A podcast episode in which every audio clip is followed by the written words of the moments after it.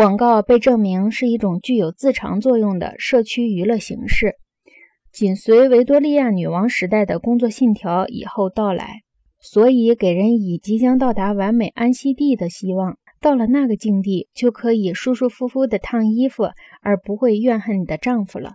可是现在，他们正在抛弃个体形态的消费品，转而支持无所不包的永无止境的生产过程。这就是任何一家大公司的形象。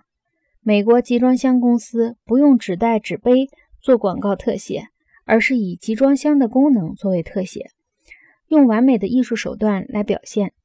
总有一天，历史学家和考古学家将要发现，我们这个时代的广告是日常生活最丰富、最忠实的反应。它们反映了生活的一切活动领域，涵盖面之广，超过了过去的一切时代。在反映生活方面，埃及的象形文字远远地落在后面。有了电视以后，精明的广告客户可以得心应手地使用双关语做广告。一句话，他们像潜水员那样一头扎进电视里去了。因为电视观众也是这样的潜游者，他们扎进水里去潜泳，不再喜欢洒在结实光滑肌肤上的阳光。虽然他们不得不继续忍受喇叭使人痛苦的噪声。